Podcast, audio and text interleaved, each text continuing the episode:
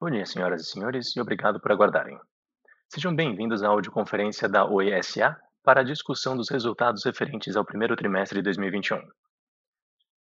O áudio e a apresentação estão sendo transmitidos simultaneamente pela internet, pela plataforma de webcast, e podem ser acessados pelo site de RI da companhia, www.way.com.br/ri.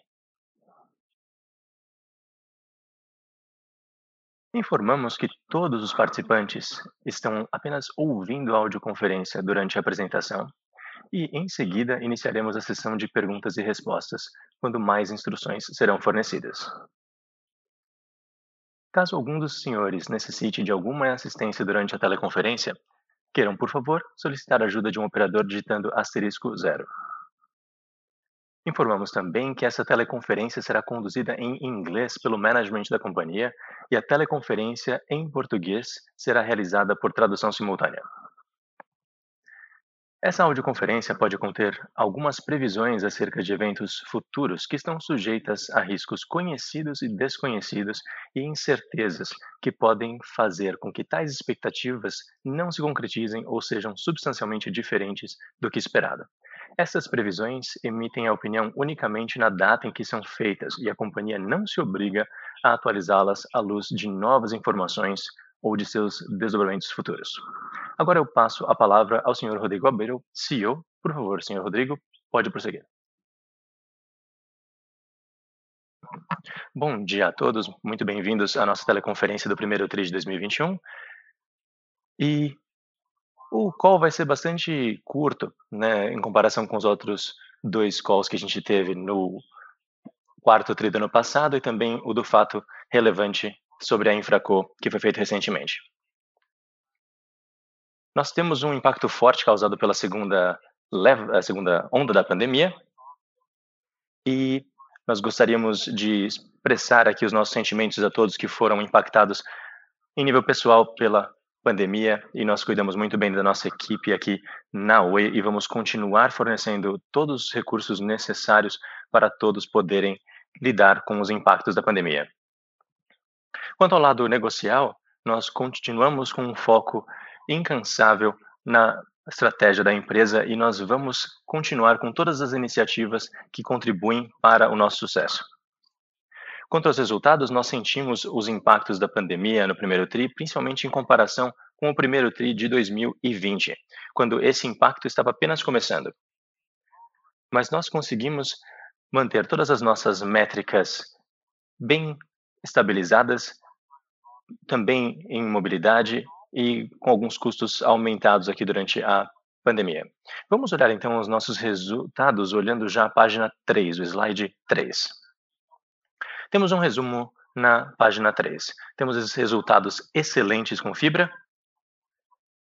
Estamos cobrindo quase todos os pontos principais da transformação. A expansão continua com muita força a despeito dos desafios comerciais e temos um bom desempenho em casas conectadas e casas passadas. Nós também entramos no mercado de São Paulo, que era a última grande capital do país onde a gente ainda não tinha a presença da Oi Fibra, e nós começamos as operações oficialmente em abril com as vendas comerciais. E temos uma recuperação também no segmento residencial que vamos ver em mais detalhes em breve. Mas esse é o componente mais importante para nós no futuro. Então é muito importante entender quais são as tendências com a nova Oi nos próximos anos. Nós lançamos vários novos produtos com as soluções, com Oi Soluções, e estamos nos preparando, claro, para um ano com uma excelente transição das nossas receitas e com lançamentos de várias novidades incluindo o rebranding da nossa operação Tato, que era um call center BTCC, e agora vamos incluir os nossos clientes corporativos. No atacado, nós estamos nos tornando realmente uma rede neutra e estamos fechando, fechando contratos com grandes telcos e com ISPs e vamos conectar 5,2 milhões de casas com fibra. Isso marca de fato o início de uma nova era com a Infraco. Em termos de execução da RJ e do nosso plano, nós seguimos com várias ações em termos de vendas de UPIs. E praticamente todos os processos de M&A têm progredido como esperado e vamos chegar onde temos de estar para de fato transformar a empresa e ter uma nova estrutura no que vem. E quanto a financiamento, nós estamos próximos de chegar às nossas necessidades de 2021. E antes de completarmos todas as nossas transações e transições, perdão, e chegar a onde estaremos no ano que vem, nós obtivemos recentemente o consentimento dos detentores do bonde 2025, que é a alternativa de financiamento mais importante para nós. Principalmente aquele contrato híbrido que foi assinado em fevereiro. E temos a dívida ponte para a venda de, da UPI com 2,5 bilhões adicionais para a empresa ainda sob negociação. Nós entregamos em todas as frentes. Vamos olhar no próximo slide os detalhes, agora na página 4. Vamos começar com a fibra. O nosso desempenho de fibra continua inabalado, tanto em casas passadas quanto no take-up de casas conectadas. Qualidade de serviço, velocidade e a rapidez de instalação têm sido pilares fundamentais da nossa estratégia. Nós temos um novo recorde em um, casas passadas, quase 500 mil por mês, que é 30% a mais do que nós tivemos em 2020 em média. Estamos em 141 cidades e estamos muito próximos de onde temos de estar quando olhamos o final do ano e esperamos chegar ao final desse ano com 150 milhões de casas passadas. Em comparação com o que estávamos no ano passado, é uma melhoria muito significativa. Quanto a casas conectadas, nós mantivemos os números, principalmente em termos de casas conectadas por mês. 122 mil casas conectadas por mês. Isso supera basicamente todos os outros players. E esperamos continuar no caminho certo aqui com os nossos números para chegar até 3,5, 4 milhões de casas conectadas no final de 2021. Estamos progredindo e estamos próximos de 3 milhões de casas conectadas e continuamos operando com vendas a um ritmo muito forte. Em termos de casas conectadas, é muito interessante ressaltar um aspecto dessa história. Isso confirma, na verdade, tudo que a gente vem falando em termos de plano de longo prazo, que é o take-up. Agora a gente tem um pouquinho mais de informação histórica para analisar. Nós temos as fabras de implementação de, uh, de casas conectadas e nós conseguimos ver na imagem que a porcentagem de take-up vem progredindo muito bem em termos de safras. Se olharmos as safras que começaram em março de 2019, nós já estamos a 34, 35% de take-up, que é bem acima do que nós estabelecemos no nosso plano, bem acima do que nós esperávamos chegar em termos de estabilidade, que era 25%.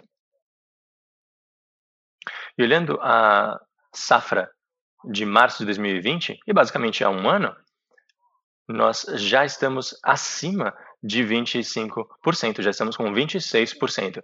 Então, todas as taxas de take-up têm sido muito positivas e isso nos dá a confiança de que estamos seguindo no caminho certo com a nossa estratégia de fibra. E o ARPU continua subindo. Temos um crescimento em comparação ao mesmo trimestre do ano passado, mesmo levando em consideração as implementações de novas casas, e estamos com 87 reais por mês de ARPU, que é um crescimento de 2,4 em comparação ao mesmo trimestre do ano passado. Temos um crescimento sequencial de quase três vezes em comparação com o, uh, o valor anterior. Estamos próximos a 2 bilhões numa base anualizada. E para começar no ano que vem, nós teremos números que vão mais do que compensar o cobre, como já vamos ver em breve. E claro, tudo isso vem acontecendo com outros indicadores positivos, principalmente o indicador de qualidade que tem sido sempre reforçado pelo primeiro lugar no índice de velocidade da ISP da Netflix. E o nosso NPS é 25% maior do que o do benchmark mundial de telecom. Então, qualidade é um pilar central e vai continuar sendo para a nossa expansão. E agora a gente vai passar a, a virar a página em termos de qualidade com o cobre ficando para trás. E seguimos com a estratégia de fibra. No primeiro TRI de 2021, seguindo o que nós já tínhamos mencionado em termos de crescimento de ARPU e qualidade sendo um dos nossos centrais, uh, pilares centrais, nós temos uma adição líquida de 14% com um, uma velocidade acima de 400 MB. 9% dos nossos clientes de fibra tinham velocidade acima de 400 MB e agora 14% das adições líquidas são acima desse número de 400. Então o nosso ARPU vai continuar crescendo e a qualidade está se pagando. E com isso a gente consegue acelerar a nossa expansão nacional e a gente já consegue ver essas informações no slide 5. Estamos utilizando a nossa expertise na implementação de fibra para entrar no mercado de São Paulo. E nós ampliamos a nossa presença agora a todas as capitais do país. Então, estamos basicamente na liderança mundial em fibra e em ultra banda larga. Sabemos que é um mercado extremamente competitivo, mas temos a presença, temos o desempenho necessário para de fato assumir essa liderança. Olhando a nosso market share de fibra, as áreas onde estamos presentes, nós temos um crescimento claro. Olhando as capitais e os municípios onde estamos presentes, em 14 capitais nós já somos líderes de mercado, a despeito de ter começado as, as operações de fibra muito recentemente. E vemos áreas no norte e no nordeste onde os números de market share são altíssimos a nosso favor. E tem outras cidades importantes como Rio de Janeiro, Salvador, Belo Horizonte, onde nós temos, de fato, um market share significativo, mesmo tendo uma concorrência muito acirrada. Chegamos perto de 130 no primeiro ano, e o, a diferença entre o segundo, uh, aliás, do primeiro colocado para Oi caiu de 11 para 6 pontos percentuais. Então, estamos de fato chegando à posição de primeiro lugar com velocidade. Falando especificamente do mercado de São Paulo, nós fizemos o lançamento comercial no final do ano passado, dia 27 de abril. E a nossa cobertura da Oi Fibra excede ah, os municípios da capital de São Paulo. E temos o plano de continuar e chegar a 400 mil casas passadas em 2021, com um potencial de chegar até 2 milhões para 2022. E, claro, São Paulo é o estado mais competitivo e a cidade mais competitiva, mas nós temos um excelente desempenho e com isso nós teremos uma boa presença começando aqui com essa estratégia que vai lançar mão de todos os aprendizados que tivemos no resto do país.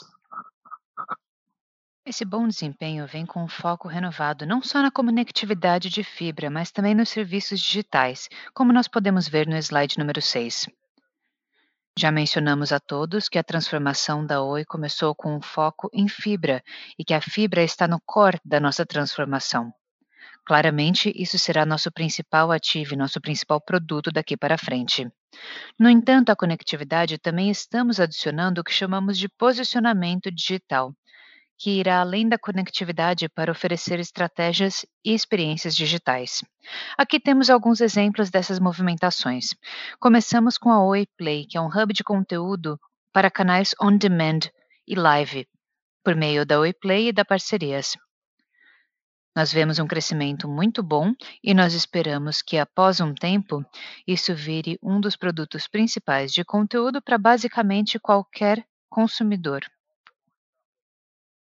Também temos o Oi Place. O Oi Place é um marketplace, trabalhando com um conteúdo com bastante curadoria na área de comunicação. Estamos expandindo serviços e soluções não só para B2C, mas também começando com pequenas empresas e depois B2B. Também lançamos o Oi Conta Zap. O Oi Conta Zap é uma carteira digital gratuita com foco em B2C.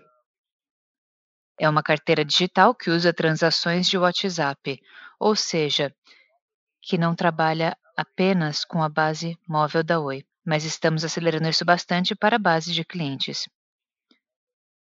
No entanto, não precisamos continuar na mobilidade para progredir com isso, para que continuemos tendo alternativas financeiras de serviços financeiros para toda a base. Na Oi Soluções, que foi a primeira a começar essa jornada de posicionamento digital, nosso portfólio continua crescendo. Temos serviços de nuvem, segurança e serviços gerenciados como as principais áreas, e todo dia garantimos novos fluxos de receita, principalmente dentro dos serviços multi-cloud e de serviços gerenciados e de segurança. É importante também men mencionar o C-Rede. É a nossa solução de logística e serviços. Estamos começando a usar o C-Rede como um serviço de logística para basicamente qualquer demanda de negócios em todo o país, tanto para B2B quanto para B2C. Um exemplo disso é o serviço Oi Expert que nós lançamos. Essa é uma plataforma de serviços para o B2C, para necessidades de instalação, suporte técnico e assistência de reparo.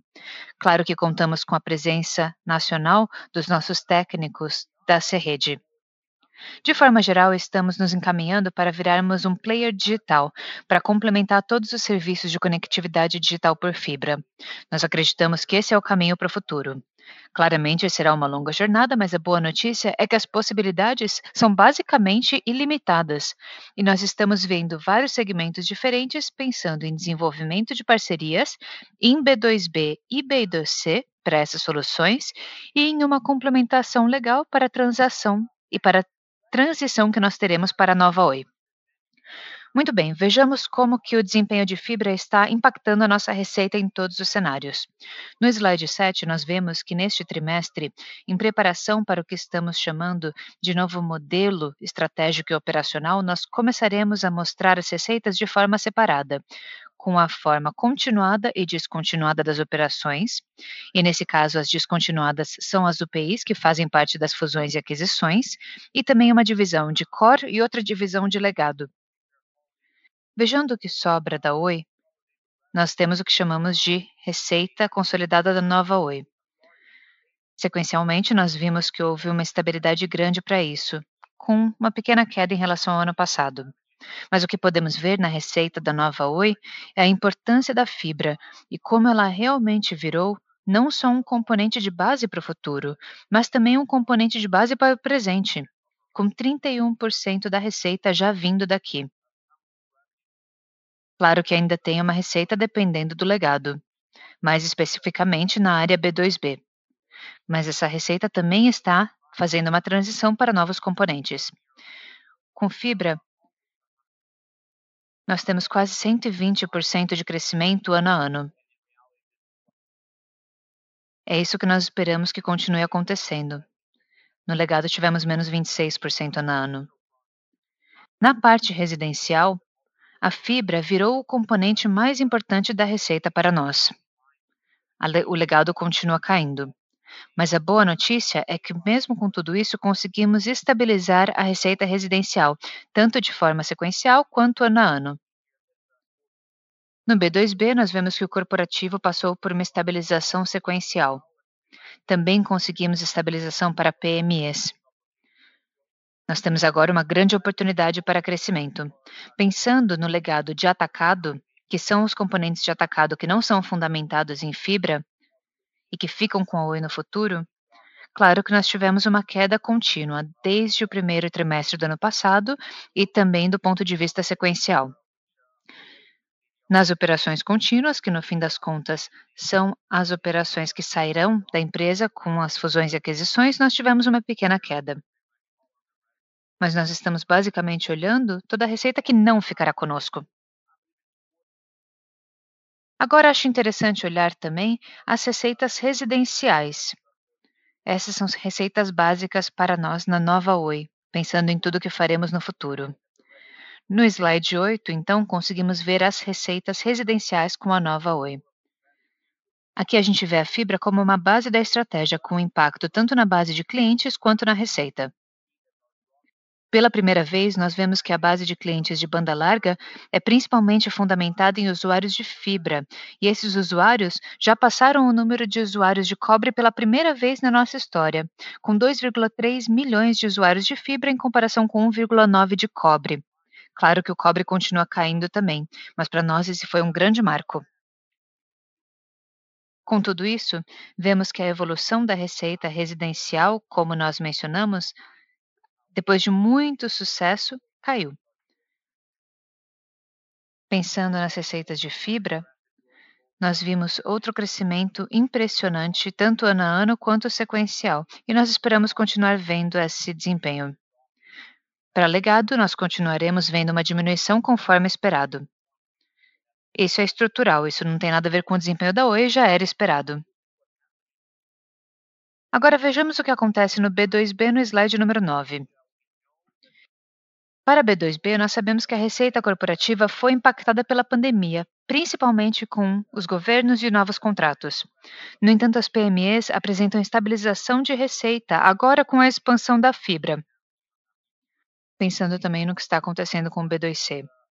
A receita principal do atacado agora está na Infracol, então nós conseguimos ver essa receita de legado caindo com base em cobre. Para cobre, tivemos um grande projeto sazonal que fez o impacto na comparação com o primeiro trimestre de 2020. De forma geral, o segmento teve uma estabilização sequencial. E nós pensamos no plano para esse ano com um planejamento de crescimento com TI e também com a substituição de receitas de legado desses produtos de legado com os produtos de fibra agora. Mesma coisa acontecendo com receitas de PMS. Tivemos uma melhoria aqui. A estratégia agora é ir além da fibra, nos preparando para um portfólio dedicado de PMS. Esse portfólio seguirá as mesmas linhas de tudo que nós estamos fazendo de digitalização dos produtos para B2B e B2C. Esperamos uma oportunidade significativa na área de PMS, e tradicionalmente essa foi uma área sem pouco foco dedicado de várias das operadoras. Pensando nas receitas de atacado que continuam com a Oi, nós sabíamos que poderíamos esperar cair, quedas, e é isso que está acontecendo. Principalmente na comparação ano contra ano, que teve uma queda de 36%. Isso foi bastante relacionado ao que nós chamamos de EILD, que é a exploração industrial de linha dedicada. Nós vamos nos afastar disso. Agora vejamos a mobilidade. Mesmo sabendo que a mobilidade é o que nós chamamos de UPIs ou de receitas descontinuadas, a mobilidade continua sendo importante para 2021. Com a segunda onda de Covid, nós vimos um impacto significativo no pré-pago, embora as pós-pagas tenham continuado estáveis. Como nós podemos ver nos três gráficos, esses foram os números. Primeiro, temos as receitas de clientes móveis. Tivemos uma pequena queda, mais especificamente no pré-pago, e não só por causa da pandemia, mas pelo atraso do auxílio emergencial, por exemplo. Isso teve um impacto em todo o segmento de pré-pago, e no nosso caso especificamente, nós sentimos isso em comparação com o ano passado. Mesmo sequencialmente também percebemos isso, mas temos alguns sinais de recuperação com o retorno de alguns auxílios governamentais. Agora, pensando no pós-pago, nós tivemos uma grande recuperação, principalmente para adições líquidas no primeiro trimestre. A empresa basicamente empatou na liderança de participação do pós-pago, com 35%, aproximando-se e aproveitando-se do seu backhaul robusto para oferecer um plano ilimitado inovador. A nossa performance nisso continuou muito bem, e isso é importante para 2021, conforme nos preparamos para a transição do ano que vem. Mas lembrem-se, todos os resultados de mobilidade durante 2021 continuam com a empresa. Com toda a análise desses componentes de receita, vamos agora à página 11. Vejamos o que aconteceu com OPEX e EBITDA. Em resumo, nós tivemos sim o impacto da pandemia nas receitas. E houve algum incremento no nosso OPEX de rotina, já vou falar mais detalhadamente daqui a pouco. Mas na área de vendas e marketing para fibra, a gente sentiu as pressões cambiais e sazonais que impactaram o EBITDA do trimestre. Nós tivemos uma redução em basicamente todos os componentes controlados, mas aumento em três áreas, principalmente aquelas relacionadas a vendas e marketing. Por quê? Porque estamos aumentando nossa presença de fibra, então também estamos aumentando nossa performance móvel de pós-pago. Isso tem um impacto no nosso componente de mercado. Temos alguns custos sazonais por causa de GPM e de ajustes de inflação para alguns componentes importantes para nós alguns componentes relacionados à infraestrutura.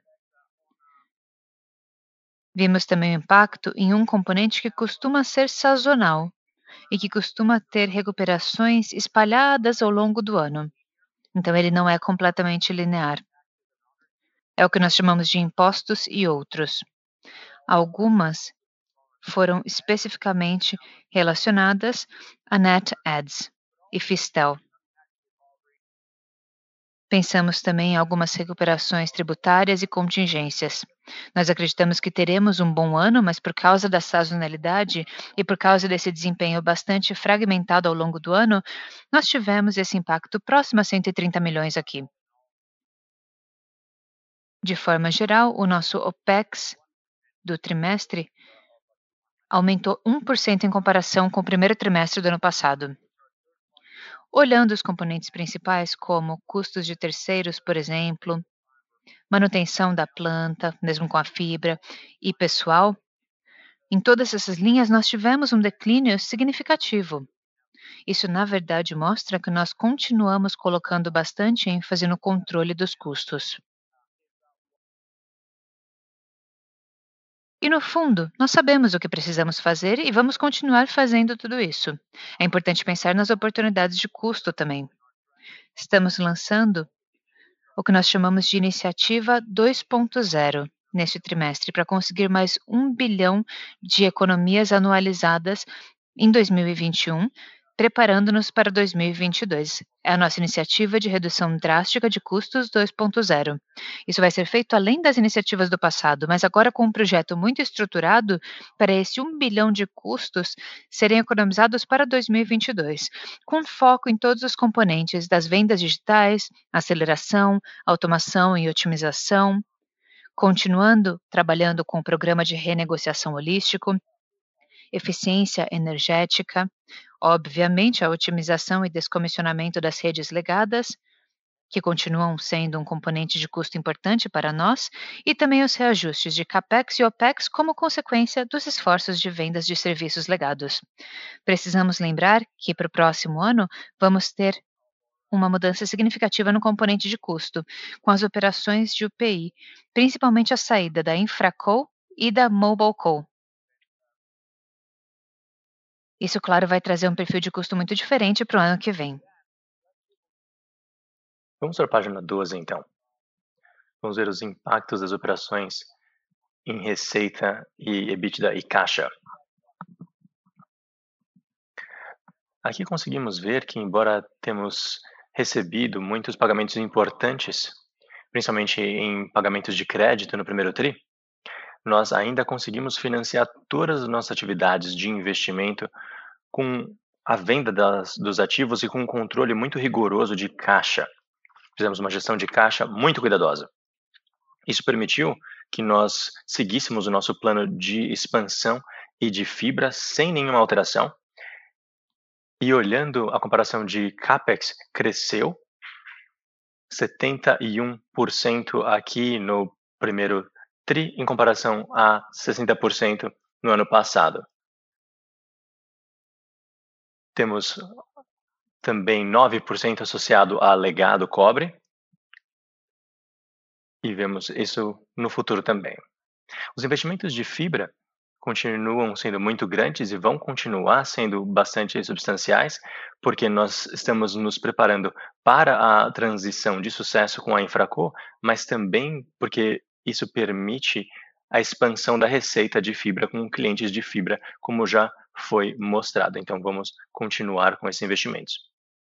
Quanto ao fluxo de caixa, além de ter os pagamentos, nós tivemos todas as operações regulares durante o TRI. Alguns foram compensados pela venda de ativos não fundamentais. No final de março, tínhamos uma posição de caixa de quase 3 bilhões de reais. E houve um impacto na dívida líquida, principalmente devido à taxa de câmbio. E vemos ah, os UPIs que devem ser negociadas e fechadas agora no primeiro TRI, com os data centers e com as torres. E estamos próximos a 1,3 bilhão de reais com isso. E também estamos no caminho certo com os nossos processos da Infraco. Estamos produzindo os resultados de caixa, claro, mais para o final do, deste ano, início do ano que vem, mas estamos bastante é, confiantes porque era um processo bastante complexo e estamos com os procedimentos bem encaminhados e vamos ver no nosso cronograma daqui a pouco. Também estamos finalizando as nossas operações financiais para 2021. Temos a conversão de debentures com a Infraco que foram atribuídas no final do ano. E temos os detentores de bond que estão numa posição agora que vai trazer um fluxo de caixa para nós podermos expandir as nossas atividades e fazer investimentos. Anunciamos o plano e o auditamento na AGC do ano passado. Também estamos trabalhando com o, uma ponte para as UPIs, que vai trazer mais 2,5 bilhões até termos a, o acesso das, dos recursos da venda da Infracom. E com isso nós ganhamos alguma flexibilidade em termos de financiamento, e esses itens vão ficar disponíveis só no final desse ano e início do ano que vem. Então estamos no caminho certo, entregando o prometido pelo plano até o final desse ano, início do ano que vem. Claro que o nosso foco vai continuar na gestão de caixa, custos e investimentos, sempre observando muito de perto para conseguir entregar o que nós nos comprometemos a entregar. Na página 13, é importante mencionar, além de tudo que já mencionamos em termos de operações, métricas, né, indicadores financeiros, nós continuamos progredindo com todos os nossos pilares de ESG. No último TRI, nós começamos a dar mais ênfase ao ESG e sabemos que é um elemento fundamental. E vamos seguir com esse foco. Nós vemos que a empresa sempre foi muito res responsável em termos sociais e ambientais. E além desses dois componentes, nós temos feito movimentações fortes de tentar aperfeiçoar a nossa governança seguindo o nosso plano de RJ e nós podemos alegar, afirmar agora que nós temos uma governança muito mais sólida. Em termos ambientais, o foco foi em energia,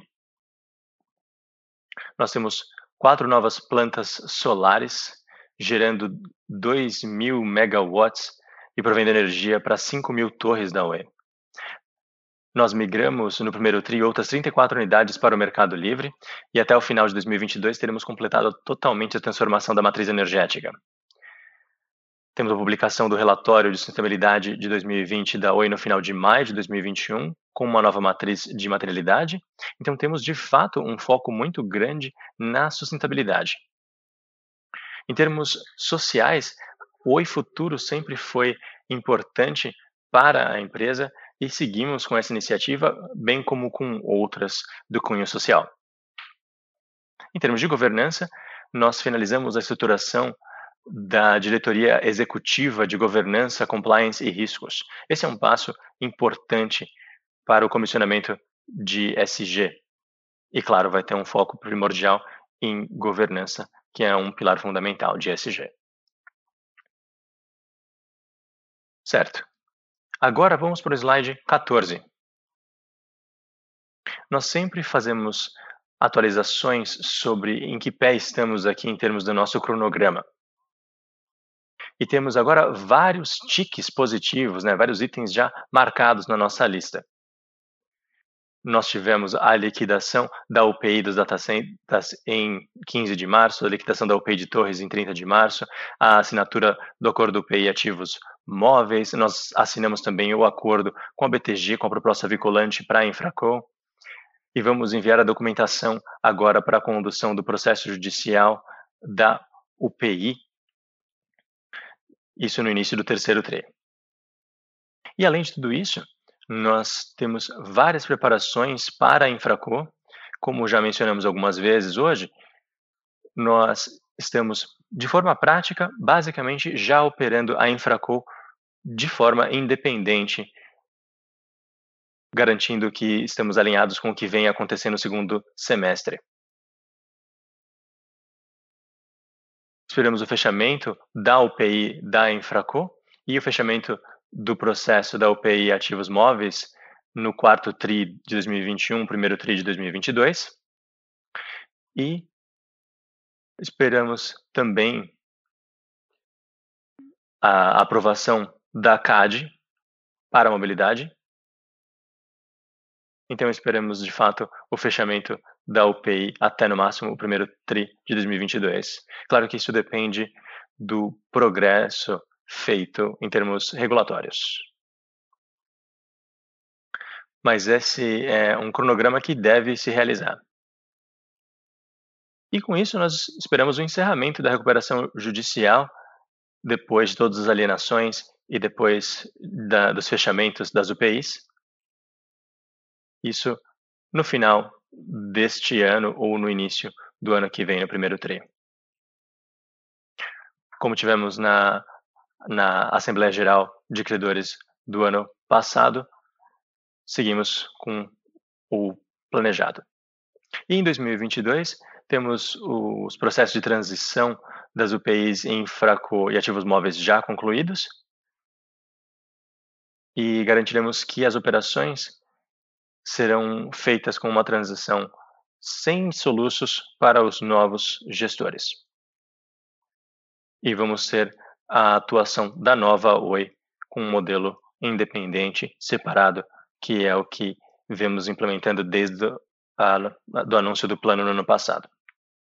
Agora, no slide 15, para construir uma nova Oi, nós sabemos que há vários desafios diferentes em termos de execução. Mas nós estamos no caminho certo para uma transformação bem-sucedida com todos esses elementos. Começando com o desafio da RJ, da recuperação judicial, nós precisávamos seguir e cumprir um número de condições das formalidades da RJ e nós conseguimos aprovar os aditamentos que previam a venda de ativos, alternativas de captação e liquidação antecipada de dívidas com desconto. Em termos de desafios de financiamento, a empresa obteve com sucesso o consentimento para implementar as alternativas de financiamento previstas no aditivo ao plano da RJ e agora está em processo de execução das diferentes transações.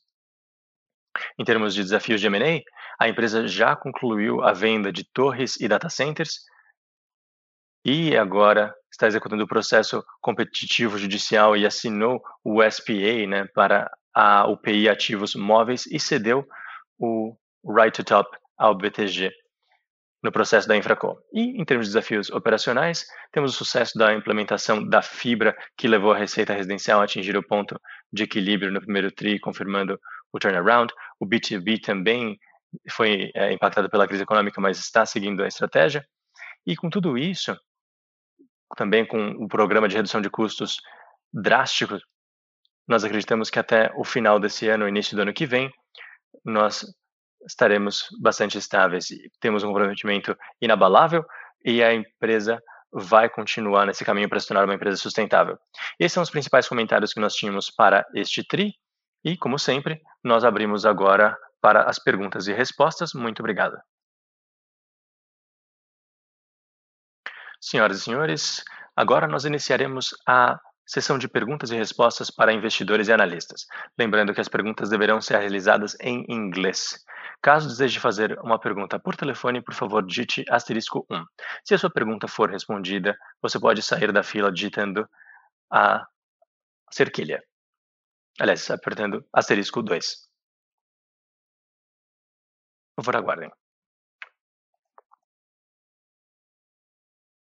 Temos a nossa primeira pergunta. De Vitor Gomes, do Banco UBS. Bom dia a todos. Obrigado por pegar a minha pergunta. O consentimento referente às debêntures. Qual é o impacto que vem dele? Oi, Vitor. Isso, Camille, pode responder, por favor. Só para garantir, e eu não sei se eu entendi a pergunta. Você perguntou se houve um aumento de custo, é isso?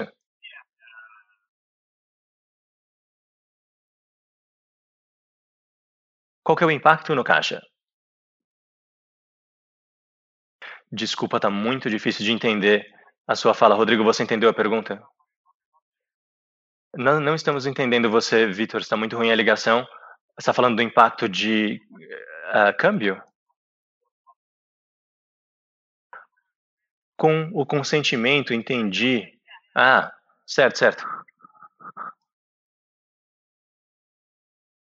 São assuntos separados aqui, né? Nós temos o consentimento da liquidação. Isso foi concluído há duas semanas. Isso não era só para as debentures, né? Esse consentimento. Esse consentimento é, tem a ver com os detentores dos títulos 20 e 25.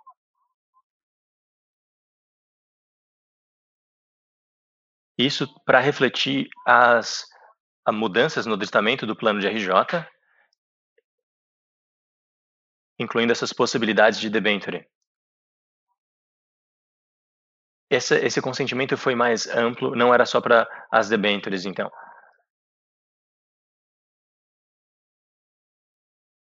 como visto, nós tivemos de aumentar uh, o, o valor de 1,5%. Uh, por cento. Isso foi depois de diálogos longos, né? Mas esses custos não são atribuídos às debêntures em si, foi um processo realmente muito mais amplo. E com isso, a empresa agora tem a possibilidade de realizar várias ações presentes no aditamento, né? O empréstimo ponte, a ponte móvel, entre outros. Muito obrigado, Camille. Próxima pergunta de Craig Close, da Longfellow. Olá, obrigado pela atenção. Tem algumas coisas importantes. Gostaria de compreender todos os componentes e movimentação aqui. Espero que fiquem à vontade para fazer comentários. Primeiro, por causa do declínio drástico das receitas descontinuadas trimestre a trimestre, alguém espera algum impacto negativo na valuation? Em segundo lugar, pensando em todas essas peças de movimentação, nós temos o capex de fibra. E que nível de liquidez podemos esperar, no mínimo? Com o que vocês ficariam confortáveis e o que vocês esperariam? Em terceiro lugar, de forma mais holística, quando vocês acham que a empresa, de forma orgânica, conseguirá gerar um fluxo de receita livre? Pensando no CAPEX, por exemplo, ou pensando em todas as vendas de ativos, quando podemos esperar isso? Eu queria uma logística mais geral, um panorama. Obrigado, Craig. Pensando nas operações descontinuadas, nós temos uma combinação de várias áreas, como todos sabemos. E claro, nós acompanhamos todas as operações de M&A com muita atenção, vendo o impacto nos acordos e no que esperamos oferecer até o final do ano. Até o momento, não vemos nenhum motivo para preocupação.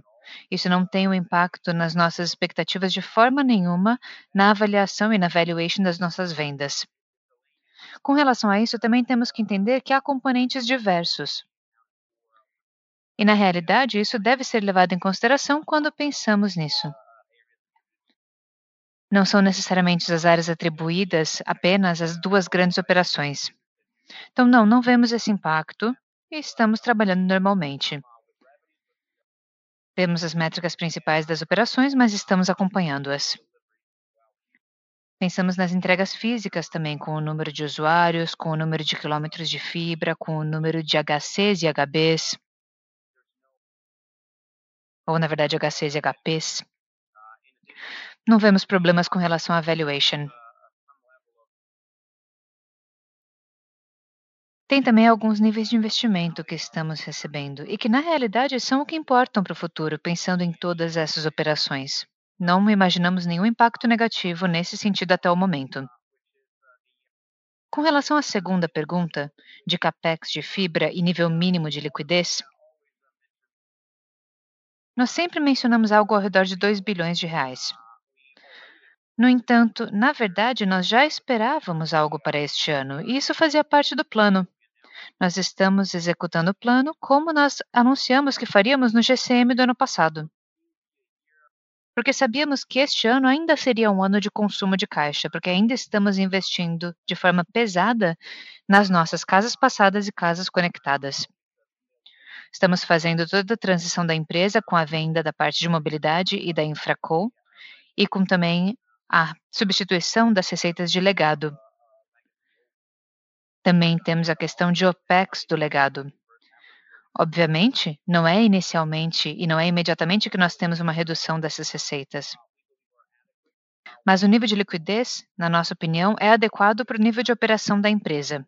Para manter esse nível de liquidez, o que estamos fazendo de forma contínua é ter um foco em alternativas de financiamento. Algumas dessas vêm da venda de ativos que nós mencionamos. Uma outra parte disso vem das operações de financiamento, que nós mencionamos ano passado que iríamos fazer. Olhando para tudo isso, estamos no caminho certo para manter os níveis de liquidez com os quais estamos confortáveis na operação. Tudo isso fez parte do nosso plano desde o começo. Nada fora do esperado ter essas operações alternativas de financiamento. Continuaremos trabalhando com esse mínimo mais ou menos de 2 bilhões de reais. Por fim, com relação à sua pergunta quanto à questão do EBITDA menos capex orgânico e dos resultados que nós tivemos, nós esperamos chegar nisso após a conclusão de todas as vendas de ativos, após a conclusão de toda a transição da parte de mobilidade e da parte também da Infraco, dessa separação estrutural. E, na verdade, 2022 será um ano de transição. Nós esperamos chegar a esse nível em 2023. Ou seja, este ano é de preparação, 2021, ano que vem será um ano completo de transição, e daí em 2023 nós esperamos entrar no que vemos como uma geração de fluxo de caixa positiva. A partir de 2023, a tendência será ainda mais positiva, porque sabemos que a maioria dos investimentos de capex já começarão em 2022, mas em 2023 já estarão em um modo muito mais acelerado e isso será feito fora da empresa. Nós esperamos então começar com estabilidade em 2023 até um nível de geração de EBITDA acima de 20%.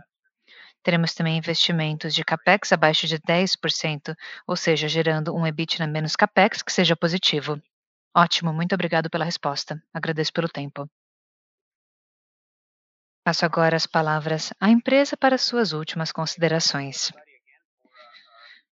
Mais uma vez agradecemos a todos pela presença para a nossa apresentação de resultados do primeiro trimestre. Mais uma vez falo do nosso foco na execução, na entrega do plano e na continuidade da ótima performance operacional que nossa empresa vem tendo. Fazendo isso, acreditamos que continuamos no caminho certo para apresentar e entregar o que dissemos que iríamos fazer. Muito obrigado pela presença e conversaremos novamente na próxima apresentação de resultados. Obrigado. chegamos ao fim da apresentação de resultados da OISA. Obrigado pela participação e tenha um ótimo dia.